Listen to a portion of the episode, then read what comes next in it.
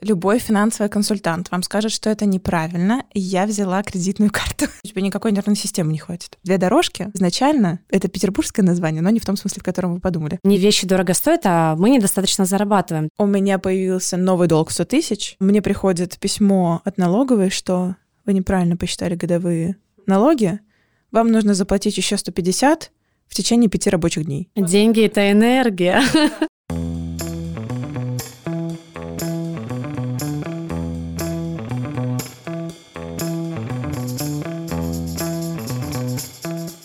Всем привет! Меня зовут Наташа, и это подкаст «Комьюнити». Подкаст о малом бизнесе в России. Гость, которого я позвала, заболел и сообщил мне об этом за 10 минут до записи. Я постояла и подумала, что можно сделать в такой ситуации. И решила, раз у меня уже оплачено время, то я могу записать свой дебютный выпуск с основателями подкаст-студии «Две дорожки», куда я изначально пришла записываться.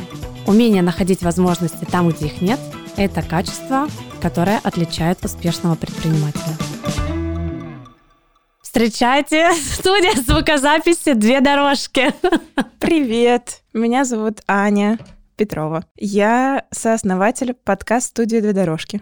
Сейчас расскажу, чем студия звукозаписи отличается от подкаст-студии. Давай, Потому давай. что мы подкаст-студия «Две дорожки», и я очень рада поговорить о малом бизнесе, честно говоря, потому что меня постоянно про подкасты спрашивают, а про Мгм. малый бизнес редко. Это здорово. Ты мне рассказала о том, что вы были первыми, кто начал подкаст, собственно, вообще, в принципе, в России, кто открыл студию звукозаписи, именно подкастинга в России, да? История в следующем. Подкаст-студий существует несколько типов. И на самом деле, когда какая-то команда называет себя подкаст-студией, тут нужно уточнить, что именно они имеют в виду. Потому что это может быть как продакшн-центр, то есть это ребята, которые создают подкасты, креативят, пишут сценарии, как-то их записывают, но у них нет физического места, куда можно было бы прийти записать аудио и видео. Такие ребята могут называть себя подкаст-студией. Есть подкаст-студии, которые создают, записывают, монтируют только свои подкасты и не работают с какими-то внешними клиентами. А есть подкаст-студии полного цикла, и мы открылись 1 сентября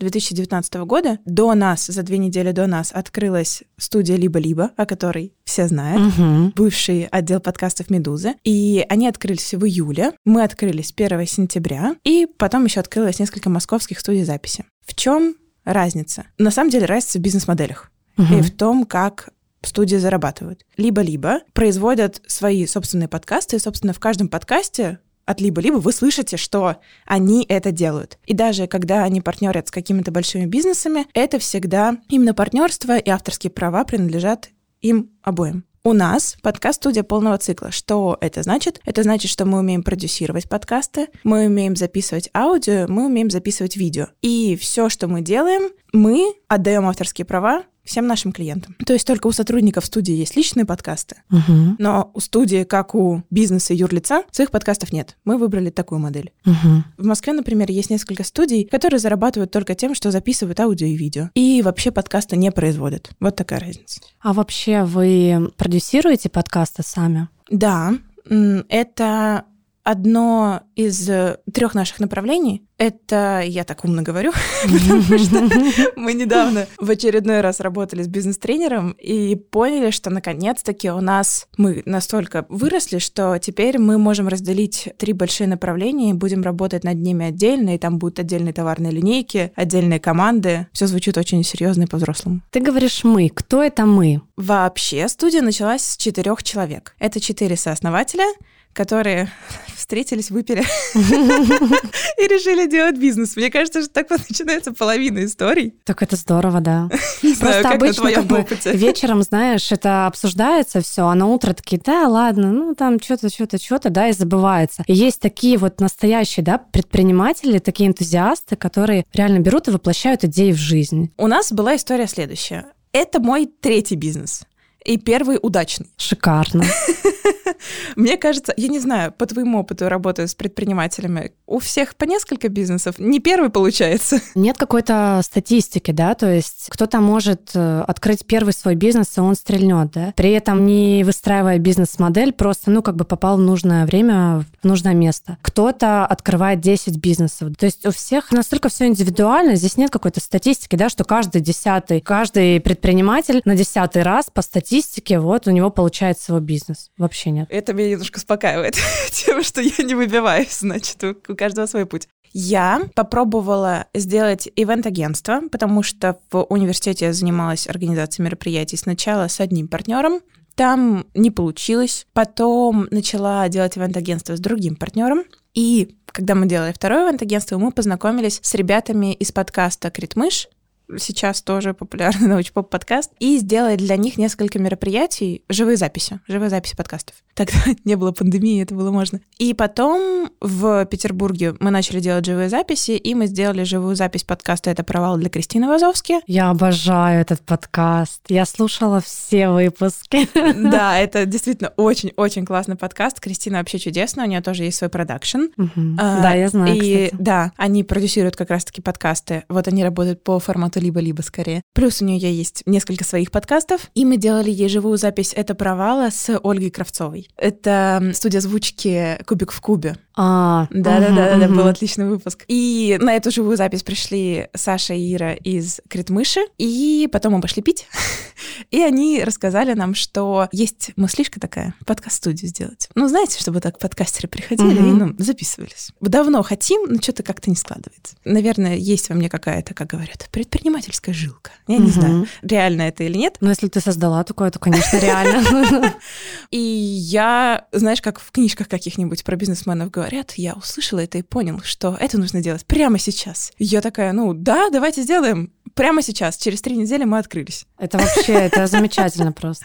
Я не знаю, наверняка есть люди, для которых это не оптимальный способ открытия бизнеса, и им нужно долго посидеть, подумать, распланировать и потом открыться. У меня так не работает, мне нужно сделать час, потом по ходу разбираться. Вот, за три недели сделали, второй год разбираемся. Ты знаешь, мне нравится, как бы я услышала как-то такую фразу, что делай как можешь. То есть не ориентируйся на того, у кого как получается. Вот просто, ну, хочешь за три недели, да, вот как получилось, так и сделай хотя бы. Это уже, ну, разбери слона по частям, да, какую-то маленькую часть, даже если ты, ну, не прям построила бизнес, то есть все, тут и ремонт, и т.т., просто уже создала идею, там, элементарно сняла какую-то там аренду, да, нашла помещение, сняла его, закупила вот эти вот штучки, да, треугольники для звукозаписи, ковер. Ну, то есть вот элементарные вещи, все, ты уже начала, ты красотка просто. Это очень-очень классная мысль, которую, которую очень сложно принять, да, о том, что так как вы делаете прямо сейчас, вот это так правильно, потому что сейчас у вас есть на это ресурс, и вы так можете. Значит, так надо. Всё. Да, иначе, ну, как бы ты начинаешь себя загонять вот этим перфекционизмом. Ой, вот я не открылся там, у меня дизайн не такой, ой, у меня музыка не подходит, ой, студия не та, помещение не то. Как бы все не то, да?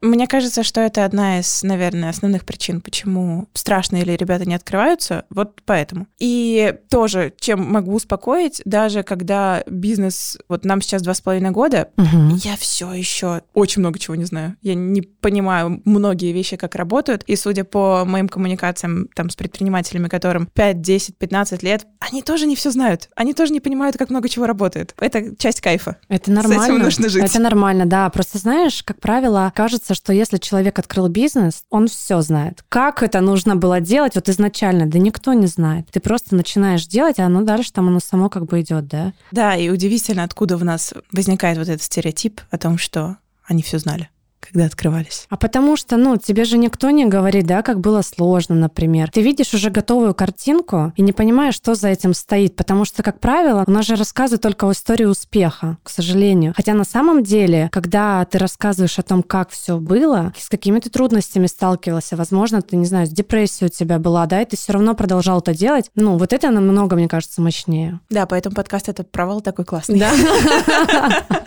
Собственно говоря. Ну, в общем, мы вчетвером, собственно, я, мой партнер по ивент-агентству и ведущий продюсер подкаста Критмыш решили, что это отличная идея, открыли подкаст-студию, Flash Forward два с половиной года вперед. У нас в команде, в основной команде, которая постоянно работает на фултайме, 10 человек, и еще примерно столько же на периодической удаленке в формате фриланс. Слушай, как э, дорого стоило вам открыть студию звукозаписи? Я совершила то, что нельзя делать. Любой финансовый консультант вам скажет, что это неправильно, и я взяла кредитную карту. И на лимит кредитки в 100 тысяч рублей мы открыли подкаст-студию, потому что кредита мне не давали, потому что тогда у меня еще были совсем маленькие обороты у ИП, и ни как физлицу, ни как ИП мне кредит не давали. Поэтому я сделала то, что запрещают нам делать финансовые консультанты. Красотка, честно, я как бы точно так же сделала, да, тоже взяла кредит там 350 тысяч. Но с другой стороны, мне кажется, опять-таки, да, вот это отношение к кредиту, это же типа как бы нетерпение, да, к деньгам угу. считается кредит. И ты просто берешь и делаешь это здесь и сейчас это сложный вопрос, потому что, да, выходить, ну, по крайней мере, мне, не знаю, как у тебя был вот опыт с этим начальным кредитом, мне было выходить из него очень сложно. То есть, потому что потом, когда я в студию переезжала, тоже приходилось что-то брать. Когда случалось что-то непредсказуемое с налоговой, с техникой, еще что-то приходилось брать. И я понимаю, что я все еще вылезаю из этого медленно, но я не знаю, как иначе. Я несложно вылезала, потому что я сразу же, ну, вот нахожу сразу решение любой проблемы.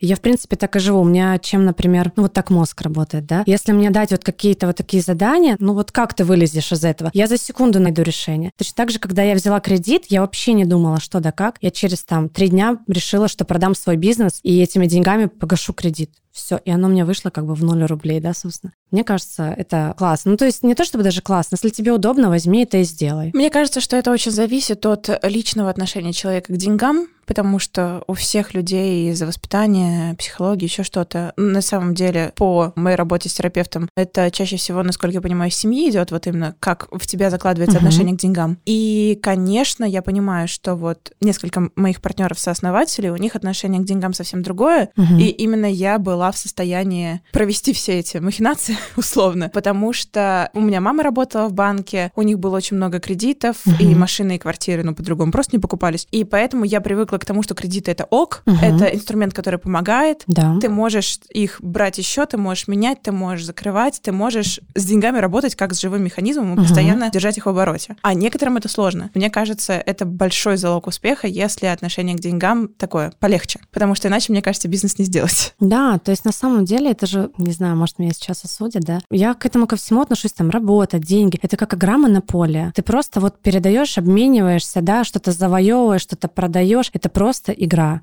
Мне кажется, если к этому очень серьезно относиться, то у тебя никакой нервной системы не хватит. Абсолютно точно. Слушай, получается, ты взяла 100 тысяч, да? Да. Ну, вот на кредитной карте, а остальные? А все? То есть у вас на четверых было 100 тысяч рублей. Вы да. писали какие-то бумажки, может быть, то есть ну, расписки? Все люди, у которых есть бизнес, обязательно скажут вам, что вам нужно сделать партнерское соглашение, угу. какой-нибудь договор, что-то организовать. Нет. Первые бумажки у нас появились через год после нашего открытия, потому что мы поняли, что, ну, надо уже как бы, надо уже сделать бумажки. Нет, у нас изначально были, значит, два Сашиных микрофона, с которыми он записывал критмыш до этого уже год. Один Сашин рекордер на эти, собственно, два микрофона. Мы назвались «Две дорожки», угу. потому что изначально, это петербургское название, но не в том смысле, в котором вы подумали, потому что изначально мы могли записывать только две аудиодорожки, потому что у нас было два микрофона. Больше у нас ничего не было. Да, и на 100 тысяч получается, что мы сделали минимальный ремонт, да, дали взнос за аренду, ну, потому что там же надо сразу же угу. за два, за три месяца, угу. не помню. И купили какую-нибудь ерунду. Все, больше у нас ничего не было. Но у нас сразу же перешел первый договор на продюсирование. Суть была в том, что Саша уже тогда год делал подкаст «Критмыш», и подкаст, ну и сейчас один из топовых в сфере науки, научно-популярных подкастов. И тогда тоже был. И к нему начали обращаться люди за консультациями в подкастах. Подскажи что-нибудь, угу. помоги что-нибудь. И наши клиенты прекрасные, клиника Скандинавия с их медицинской медицинской редакцией захотели делать подкаст, и из-за того, что девочки, которые работали в медредакции, были знакомы с Сашей по университету, они спросили у него, а можешь ли ты нам помочь? Мы готовы дать за это, сейчас очень смешно говорить, 60 тысяч рублей. У нас сейчас один выпуск не стоит 60 тысяч. А два года назад это был большой подкаст, большой контракт на продюсирование. И, собственно, этим контрактом мы прожили полгода, потому что мы, разумеется, ничего не зарабатывали, мы просто платили за аренду. Молодцы. Вот. вот, вот реферальный канал, да, получается? Получается, что да. Так оно и работает. Да, вообще классно, когда ты начинаешь что-то заявлять о себе и говорить, все, я теперь занимаюсь этим. Не стесняться, да, потому что, возможно, многим людям из твоего окружения нужна твоя услуга. Это тоже удивительное открытие, которое ты начинаешь чувствовать только когда ты так вот закрыл глаза, сожмурился угу. и вот рассказал всем. И такой, угу. ну ладно, будь что будет. А потом, да, люди начинают к тебе обращаться и так, выдыхаешь. Получается, первые полгода вы, ну, как бы, грубо говоря, там, сосали лапу. Да, в ноль. Только в этом году, получается, только на третий год существования студии большинство людей, для большинства людей студия стала единственной работой фултаймом, потому что все остальное время у всех были доп. работы. Какие-то, типа, репетиторы, где-нибудь там подмонтировать еще что-то. Вот Угу. Такая история. Для нас это было нормально. То есть мы приняли такое решение, потому что если бы мы сразу же захотели выйти на полную зарплату, это нужны были бы спонсорские деньги. Да. Спонсорские деньги это сложно, потому что это соглашение, обязательства,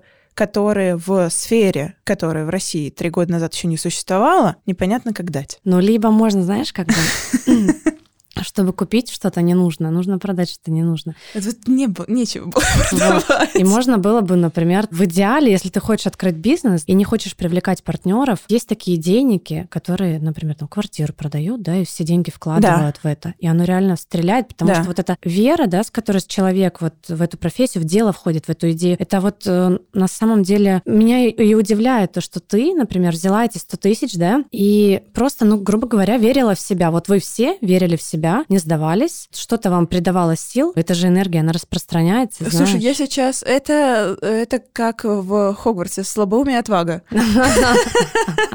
Потому что я, конечно, сейчас смотрю назад, и я такая, господи, как мы в эту хрень вписались вообще, не понимаю. Скажи, пожалуйста, чем ты занималась до подкаст-студии? Я сначала училась в университете. Я по образованию конфликтолог со специализацией в бизнес-переговорах. Ух ты. Да, причем отучилась я на философском факультете СПБГУ. Как конфликтологи оказались на философском факультете, мы сначала были на соцфаке, а потом наш зав кафедры поругался с ректором соцфака, и нашу кафедру перевели на философский. Но на самом деле это очень клево, потому что у нас действительно было много философии, а философия — это супер. Особенно для бизнеса, потому что учит думать тебе головой. Это реально, философия — это клево. Во время университета я начала заниматься организацией мероприятий, потому что работала в штуке, которая занималась иностранными студентами. Mm-hmm. Ну, которые приезжали mm-hmm. по обмену, там для них нужно mm-hmm. было mm-hmm. всякое делать. И я там занималась организацией для них мероприятий. Мне эта тема понравилась. Я угу. там познакомилась э, со всякими классными ребятами. И в университете работала репетитором по математике, немецкому и английскому. Вау. Да, потому что я закончила физмат школу. Я все это время продолжала работать репетитором, и когда я закончила университет, я поняла, что идти куда-то на работу я не хочу, а у моего ближайшего друга к тому времени уже долго было ИП и IT-бизнес. И он такой, Аня, бизнес — это классно, давай сделаем тебе. Я такая, ну, давай. Чем бы я могла позаниматься? Вроде бы у меня получается с организацией мероприятий, могу заниматься организацией мероприятий. Был ведущий, с которым я была знакома, мы с ним вроде бы хорошо все делали. Отлично, давай делать вместе ивент-агентство. Я зарегистрировала ИП, начала разбираться во всем налоговом и около того. С этим партнером мы поработали. Потом я поняла, что у нас взгляды на философию бизнеса расходятся. Ну, то есть для него важно одно, а для меня важно другое. Расстались, но мероприятиями заканчивать заниматься не хотела. Моя лучшая подружка, с которой мы познакомились в университете как раз во время иностранных студентов, в то время закончила магистратуру и тоже еще подрабатывала репетитором и не знала, чем заниматься. Я такая, Аня, давай делать ивент-агентство. Она такая, ну мы же лучшие подружки. Второе, получается. Второе, твое. да. Угу. Я не сдавалась. Сейчас, подожди. Получается, а в первом, да, вот ты сказала, что там твой друг, он, получается, вложился в тебя или как это было? То есть как ты а, зарабатывала деньги? Там как бы ничего особо не требовалось, то есть мы просто сделали фотосессию, сайт, все просто. Но это же тоже стоит каких-то денег, правильно? Да я сама это все делала. А, сама. Ну, все, все. Я все сама делала или друзей просила. Нет, там вообще не было никаких вложений. И мы сделали несколько мероприятий, и вот потом по ценностям разошлись. Потом с Аней решили этим заниматься.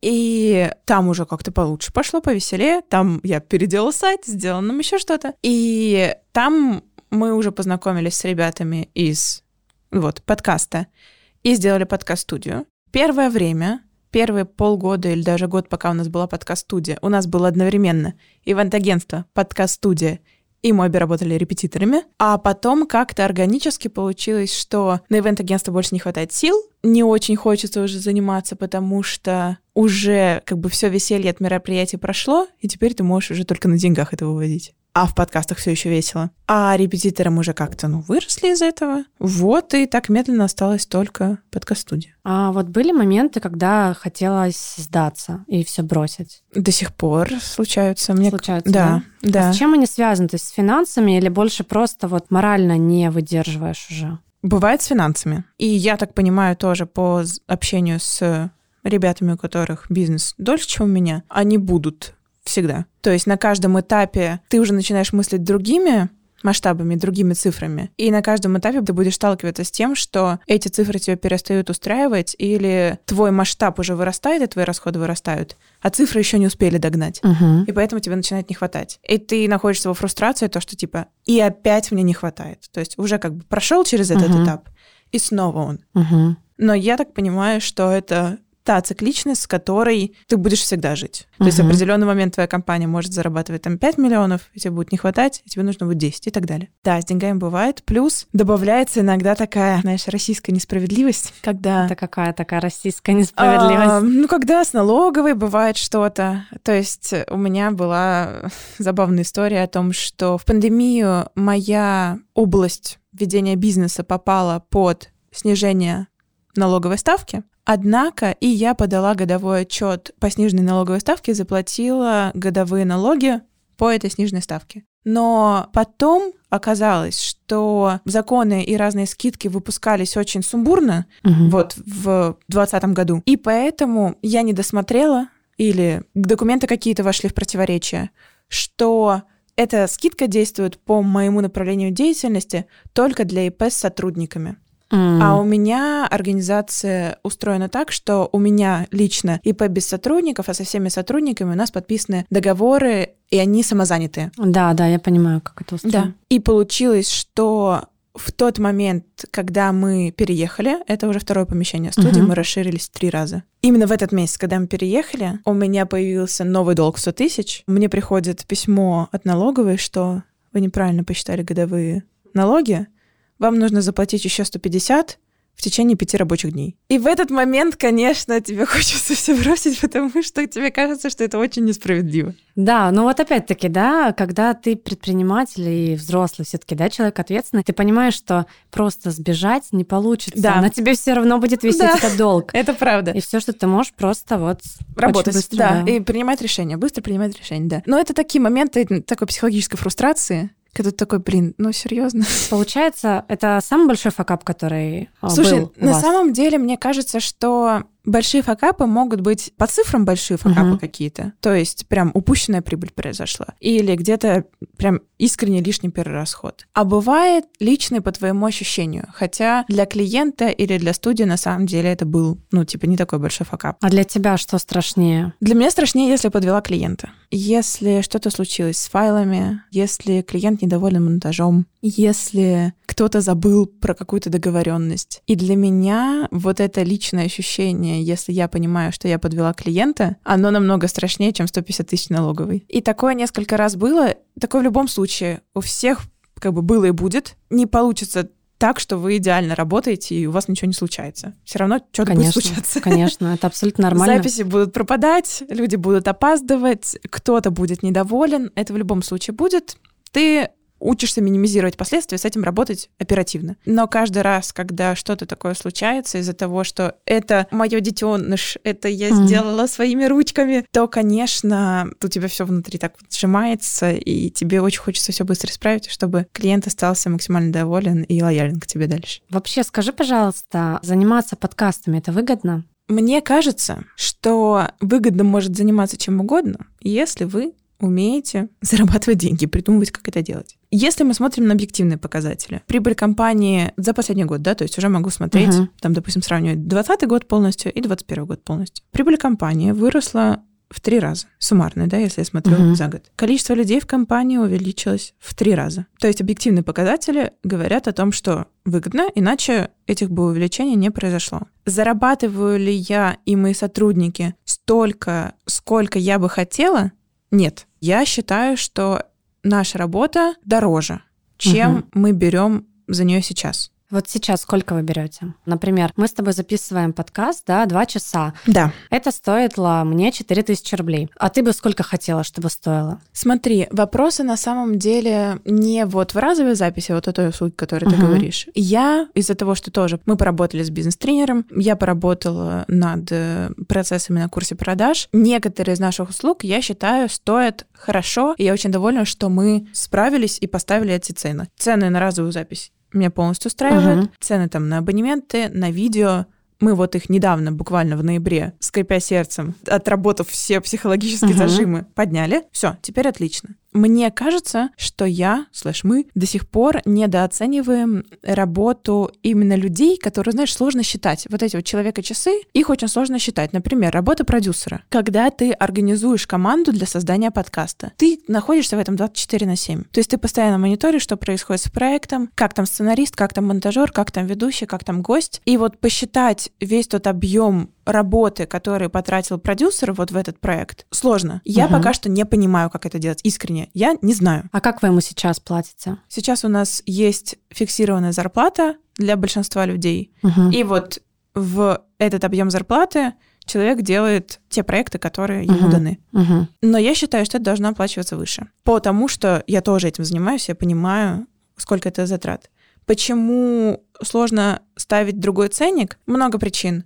В первую очередь психологически, разумеется, у всех людей, которые страдают э, трудоголизмом и низким ценообразованием. А тебе не кажется, что, например, да, вот, допустим, хорошо, когда ты сама повышаешь человеку зарплату, это одно, да? Другое дело, когда человек, например, наемный сотрудник, берет на себя ответственность, да, например, немножко больше за какие-то другие дела, и приходит к тебе и говорит, слушай, я бы хотел, например, больше себе зарплату. Объясню, почему. Аргументированно, да, тебе объясняет, то есть говорит, я делаю это, это, это, я готов делать вот это, и приходит к тебе уже, там, например, с новой идеей, да, Мгм. которая реально ты понимаешь, ну, то есть взвесив все за и против, что она будет работать. И не лучше ли в этом случае, когда человек берет на себя, ну, инициативу, хотя, да, вот принято считать, что инициатива наказуема. Да блин, да Мне кем она кажется, наказуема? Я тоже не понимаю. Ну, то есть, как бы, это вот какие-то устоявшиеся вот эти вот паттерны, да, от которых нужно избавляться. То есть, из-за этого многие люди вот как раз-таки не берут ответственность на себя, да. Не в этом ли случае, например, лучше человеку повысить зарплату? Во-первых, да, э, с этим я согласна. То есть, если сотрудник приходит, то, что я понимаю, что я делаю больше, я хочу делать еще это, м? да, пожалуйста. Если у нас есть на это возможности, объективно, типа вот в этом месяце, Но если Да. же идея будет прибыльная, Да. то она и принесет Конечно. как бы деньги за Да-да-да. собой. и- да, да, это будет. У нас история сейчас следующая. Мы находимся вот прямо сейчас в таком удивительном моменте, который проходят все стартапы. Стартапы начинаются с парочки друзей, которые или знакомых, которые горят чем-то, и, значит, на фане это делают, а потом через э, 2-3 года ты понимаешь, что это уже не стартап, это уже бизнес. И Мгм. это уже совсем другое ощущение. Ты отделяешь это нечто, которое ты сделал, от себя. Оно должно вот таким вот идеальным пазликом работать. Там должны быть свои деньги. Это уже существует по другим законам. Этот этап очень сложно пережить, если вы проходите через него. Пожалуйста, обратитесь к бизнес-коучу. Это очень помогает. А у вас были моменты, когда вы пытались разойтись со своими... э, Каждый год нам сейчас два с половиной. Раз в год случается такая потерянность и переосознание того, что мы хотим. И вот очень сильно помогают сессии с бизнес-коучем. Что я имею под этим в виду? Кто такой вообще бизнес-коуч, который работает с командой? Это человек с психологическим и бизнес-образованием, который знает про теории бизнеса и помогает тебе со стороны посмотреть, на каком вы этапе находитесь, какие у вас есть проблемы сейчас, и что вам нужно сделать, чтобы перейти на этот этап, на следующий этап. Потому что люди уже не первый век бизнеса делают, и на самом деле есть несколько понятных теорий, как бизнес развивается. Мгм. И ты можешь действительно объективно понять, на каком то этапе сейчас, что нужно сделать, чтобы пойти на следующий этап.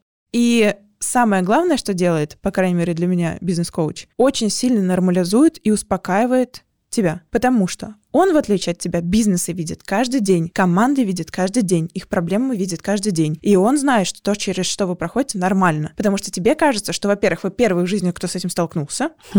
Во-вторых, что вы никогда в жизни это не преодолеете. В-третьих, что вам нужно было разойтись еще две недели назад. Как прям, знаешь, семейная терапия. Абсолютно, абсолютно, да. И он приходит и говорит, нет, все нормально, значит, давайте посмотрим, вот вы тут, чтобы пойти туда, давайте думать. Вы сидите и думаете. И это вас собирает обратно. Поэтому, да, мне кажется, что мы уже свыклись с тем фактом, что каждый год мы будем думать, ну все, в этом году точно закроемся. Вообще, на самом деле, я смотрю, да, на бизнес разный, особенно когда это несколько компаньонов, да, есть, всегда будет казаться, что другой работает меньше, чем ты. Из-за этого очень много случается конфликтов, и каждый думает, вот он там ничего не делает, вот я сейчас сижу, да я день и ночь думаю об этой работе, да все, я тут э, это изучаю, а он там сидит где-нибудь, отдыхает, да как он так может. Это сложно. Опять-таки, сначала на начальном этапе, когда ты думаешь, ой, так классно, нас так много, мы все друг другу будем помогать. А потом думаешь, блин, да я бы, наверное, лучше бы сам это все. Да, для этого есть очень простые механизмы, как с этим справляться, ну, по крайней мере, как мы с этим справляемся. Первое — это у нас, конечно, вообще еще пока что не agile и не идеальные стратегические сессии, но у нас есть еженедельный митинг со всей командой, где каждый рассказывает о том, что он сделал на этой неделе. Это сильно помогает понять mm-hmm. того, что все другие люди, кроме тебя, тоже работой занимаются. А, во-вторых, проговариваешь и нормализуешь это этому тоже нас научил бизнес-тренер. Если тебя что-то не устраивает, если тебе кажется, что человек мало работает, во-первых, ты можешь это сказать, а во-вторых, ты можешь дать ему какую-то задачу или попросить что-то сделать. И на моей практике это работает. Что вообще дает вам сил не сдаваться? Бывают вообще моменты, ну, понятно, да, ты уже сказала, что разные бывают ситуации, но все-таки, ну, то есть вот ты просыпаешься утром, вот, вот что тебя заряжает, да? Как бы mm-hmm. жить этот день и развиваться, продолжать свой бизнес, то есть вкладываться в него и т.д. и т.п. В некоторые периоды это только ответственность. То есть ты этого делать не хочешь, у тебя нет никакого желания работать и заниматься тем, что ты делаешь, но ты понимаешь, что типа, 10 человек, людей, зависят от тебя деньгами. И поэтому, если ты сейчас психанешь, скажешь, все, до свидания, расходимся, у 10 человек не будет денег. Это сильно работает. Да. Прям ты чувствуешь эту ответственность. Это, с одной стороны, хорошо, с другой стороны, плохо, потому что, ну, постоянно чувствовать эту ответственность тоже сложно.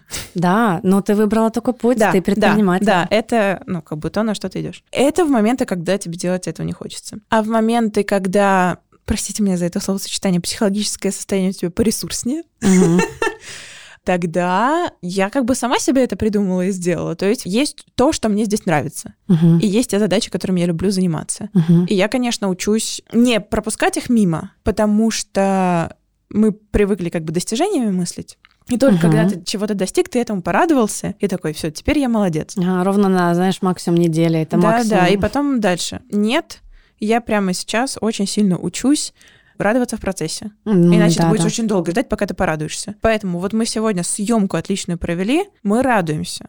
Понятно, что потом нужно еще смонтировать, вынести правки, утвердить, выложить. Но это через три недели будет. Но сейчас мы провели классную съемку, и мы радуемся, что мы провели классную съемку. Прям что вот за съемка? и активно радуемся. Ну вот, например, сейчас сразу же после нашей записи будет большая съемка для нашего постоянного клиента. Она будет сложная, у нас будет несколько выпусков, и тут уже все заранее стоит. И вот мы, когда ее проведем, мне надо будет посидеть и порадоваться, так. потому что мы ее долго планировали, и вот мы ее сделаем, и будет все хорошо. Да, круто. Как вы радуетесь обычно? То есть, может, идете в ресторан, там отмечаете, или просто... Покушать мы любим, да. Да, кто не любит. Я тоже. Да, покушать это важно. И кушать вместе со всеми. То есть, типа, заказать что-нибудь вкусного в офис, да, это, да. это отлично, это важно. Да, это объединяет. Да, как мы радуемся. Вообще вводим привычку тоже всей команды писать в общий чатик, хвалиться себя, хвалить других, и такие, эй, это очень классно, типа, записывать видеосообщения в Телеграмчике. Это тоже очень поддерживает. Когда вы вдруг разводите какой-то нерабочий движ, но тот, который вам веселит, то есть, например, вчера, хотя было воскресенье, я и наш клиентский менеджер сидели в офисе, клиентский менеджер разбиралась с документами, а я монтировала для одного проекта, и мы записали видео-кружочки, что делает монтажный отдел и что делает клиентский отдел, и потом там ребята из дома записали, типа, что сейчас делает креативный отдел, что сейчас делает еще какой-то отдел. Это было очень весело, и это добавляет тебе ценности и помогает тоже порадоваться, смотрите, какие мы клевые. Так что вот это вот кажется, которая неважным фигня, типа кружочки в Телеграме записать. Это самое важное. Это то, что тебя держит, как раз-таки заряжает и двигает вперед. Или покушать вместе. Да, да, да. То есть, ну, как бы счастье, оно в мелочах да. есть. Еще такой вот у меня будет, наверное, последний вопрос, да? Вы бы хотели привлекать инвесторов к своему проекту? У меня была попытка. Как раз Вот сейчас мы с тобой сидим в новой большой студии, она у нас с апреля. Получается, весь март у нас был процесс переезда ремонта, Мгм. и в апреле мы вот здесь открылись. А до этого мы были в этом же здании на втором этаже, и у нас там было одно помещение с таким маленьким коридорчиком. И когда мы поняли, что у нас пошел очень большой поток видеоподкастов, нам того помещения просто перестало хватать физически, и нам нужно было переезжать. Было понятно, что это будет тысяч 200-300. Я, кстати, до сих пор не знаю, сколько стоил ремонт и сколько нам обошелся переезд. А это важно? Но в определенный момент я решила, что ну мы как бы уже переезжаем, и как бы, ну, зачем мне знать детали? Ну, то есть, да, вот как говорят, вот опять-таки вот этот паттерн, да, деньги любят счет. Честно, когда я начинаю считать, у меня просто руки трясутся, сколько я трачу в месяц. Когда я не вижу, я живу, я просто летаю, понимаешь, я парю. Слушай, мы с тобой идеальные плохие финансовые консультанты. На самом деле, да, то есть ты же как бы зарабатываешь, ты заработал определенную сумму. Ты же не должен думать этой суммой, ты просто там тратишь, тратишь, тратишь. Так, да, она подходит у тебя к концу, то есть, ну, ты там Еще что-то надо заработать, значит. Да, ну, то есть, я не знаю, может быть, я с позиции девочки рассуждаю, но мне просто так легче жить, потому что если ты будешь жить бесконечно, так, у меня осталось 38, тебе нужно там вложиться, только, так, у меня осталось 10 тысяч рублей до конца месяца, только середина месяца, там, ну, как же жить? И ты вот в этом всем живешь, и ты просто себя уничтожаешь. Я а с тобой согласна. ты такой- Мне кажется, что тоже. Вот, деньги это энергия. Мне тоже кажется, что схема, когда ты веселишься и думаешь вперед, работает лучше, чем когда ты думаешь своими границами сейчас. Ну да. В общем, когда мы переезжали, я поняла, что это будет достаточно много денег. Я поговорила с двумя потенциальными инвесторами. Оба, с которыми я была знакома, и оба, которые были знакомы с подкастами как подкаст-индустрией. И с первым мы договорились, и все должно было быть хорошо, но у него ресторанный бизнес, и мы разговаривали с ним в ноябре 2020 года. М. А потом на весь Новый год все рестораны закрыли, Мгм. и они очень много потеряли.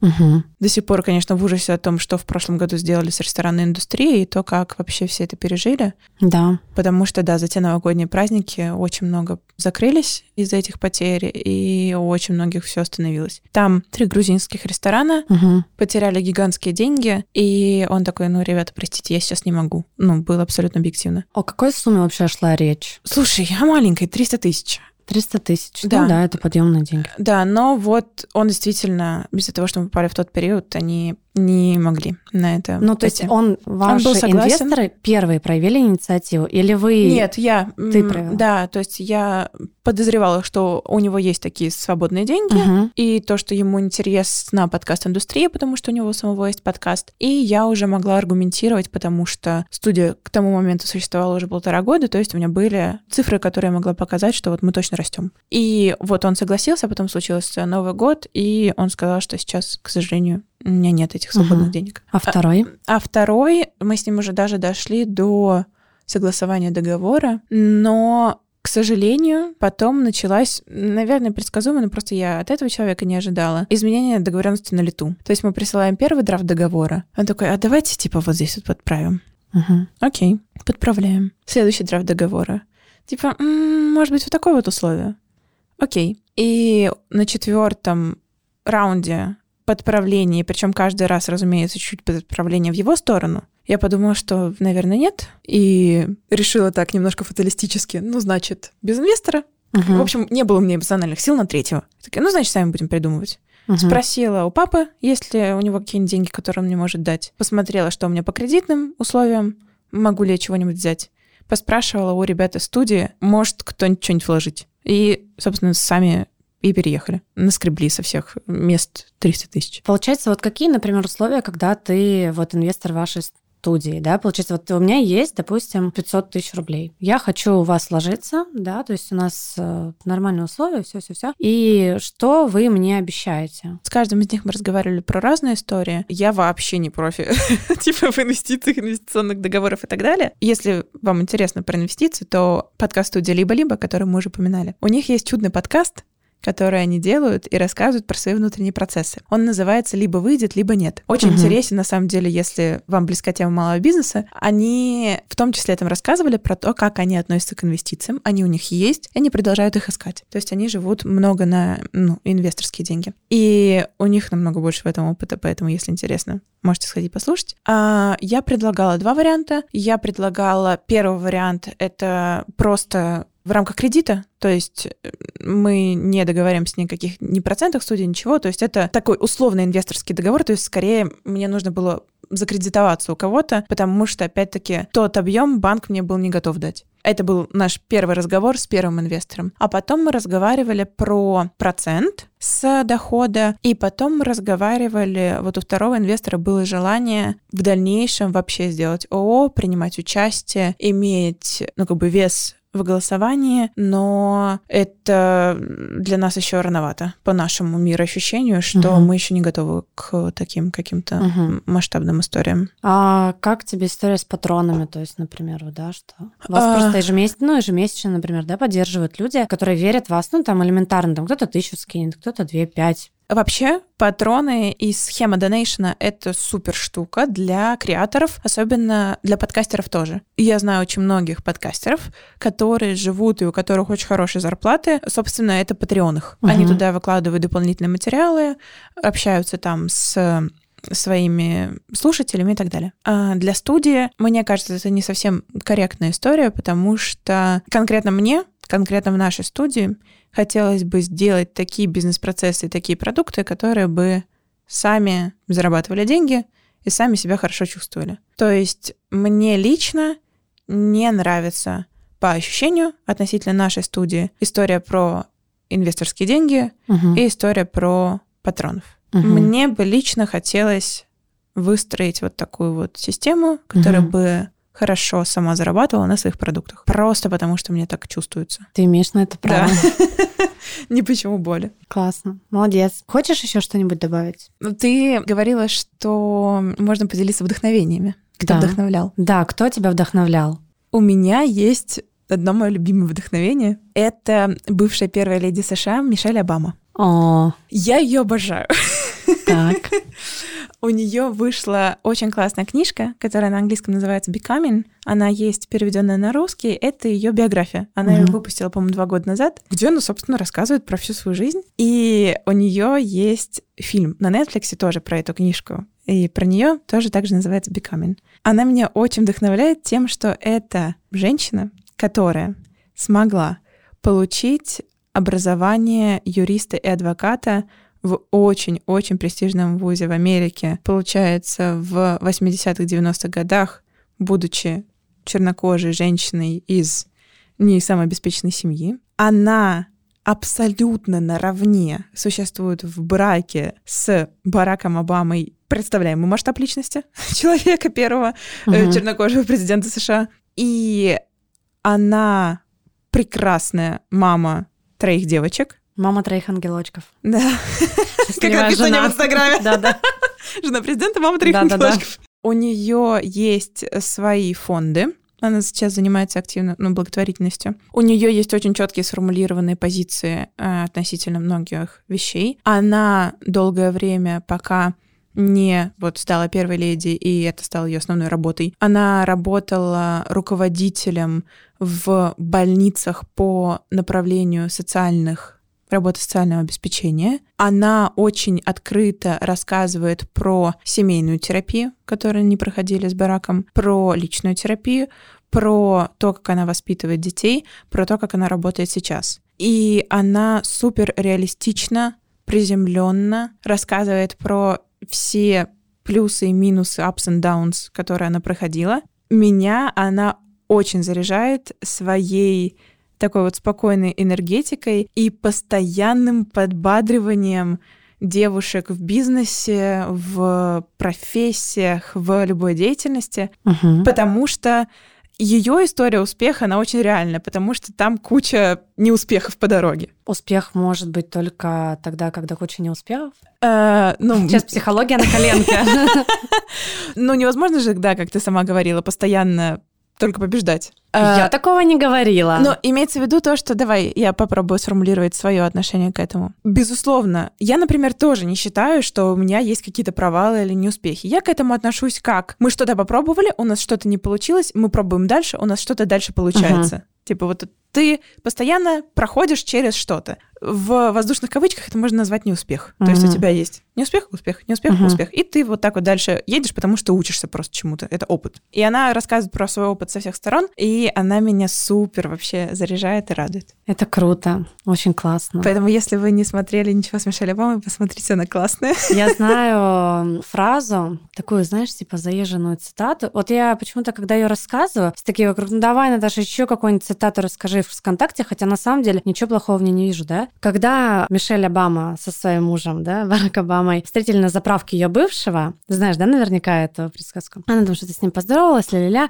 и Барак такой говорит, слушай, Эх, вот представь, да, то есть если бы ты сейчас с ним встречалась, ты бы была вот рядом с ним, вот замужем, да, за человеком там в заправке, ля, она так на него посмотрела и говорит, дорогой. Так это бы, это он был бы президентом тогда и был на твоем месте. Собственно, честно, мне безумно нравится эта идея, эта фраза, потому что всегда за генералом, да, за таким вот человеком, там, за каким-то лидером стоит очень сильная женщина. Мне даже кажется, что вообще в каждом нашем успехе есть какой-то человек, не обязательно, что это твой там партнер в смысле твоей семьи, ну, может да, быть, да. твой бизнес-партнер, еще что-то, но в каждом твоем успехе рядом с тобой есть какой-то человек, который тебе помогает. Например, в, с точки зрения бизнеса, у меня есть вот мой бизнес-партнер Аня, с которой мы делали второе ивент-агентство, с которым мы теперь вместе в подкаст-студии. И именно она три дня назад напомнила мне, что сегодня ИП три года. Это надо отпраздновать. Именно она говорит о том, что все нормально, типа, если я чувствую себя плохо и хочу все бросить, ну так и все нормально, мы выйдем, поехали дальше. Там в других областях моей деятельности у меня есть еще кто-то. Действительно, важно иметь того человека, который будет стоять за тобой и в случаях грусти или тревоги или когда что-то не получается, помогать тебе двигаться вперед. И да, здесь, по-моему, абсолютно та же история сработала. У меня любимая, простите, я могу говорить про Мишеля Обама, бесконечно не понравится, вырежешь. У меня есть любимая история, как он ей делал предложение. Они пошли в ресторан отмечать что-то, типа то ли какой-то экзамен она хорошо сдала вот в школе адвокатов, то ли дело какое-то. Ну, в общем, что-то пошли отмечать ресторан. И они начали про что-то спорить. А он ужасный спорщик в смысле того, что его не переубедить. Uh-huh а она юрист и адвокат. Угу. Она, ну, считает своим профессиональным долгом переубедить кого-то, если ей так кажется. И она говорит, что мы с ним спорим уже, типа, первый курс поели блюд, второй курс поели блюд, уже подходим к десертам. Я такая злая на него, типа, я не могу его переубедить. И тут он мне говорит, типа, у меня есть один аргумент, после которого ты замолчишь. Он такой, типа, нет, я не заткнусь, типа, я продолжу тебя переубеждать. Тут он открывает кольцо, он такой, блин, серьезно? Она такая, ну и тут я замолчала. Да. Ну, ты знаешь, мне нравится вот, э, кстати, вот про переубеждение, немножко сейчас от темы отойдем. Мне нравится история того, что вот когда мужчина там начинает что-то, и ты такая, вот знаешь, я раньше что-то доказывала, то есть, а сейчас такая, да, да, ты прав, да я вообще, я такая дурочка, я такая глупенькая, ля-ля-ля. И они понимают, что я просто подыгрываю, что на самом деле я так не считаю, но им так этот мед на уши. Вот я просто на своих коллегах это отрабатывала. Они начинают со мной спорить. Я говорю, вообще не спорить. Вы правы. Вы абсолютно правы. Вспоминаем как бы, для общения с клиентом в том числе, да-да-да. Да-да-да, и вот так на них это работает, и вы просто похихикали, и, ну, как бы и с позитивом поехали. вышли, да. да, из этой ситуации. Сбросили этот негатив. Да. И дальше поехали. Да. Ну что, мы закончили на прекрасном совете. Да, по, по, по коммуникациям. Давай, совет дня. Заведите себе какого-нибудь друга, у которого уже есть бизнес, чтобы было у кого спросить, что не так в личном кабинете налоговой, потому что налоговая вам не ответит. Браво.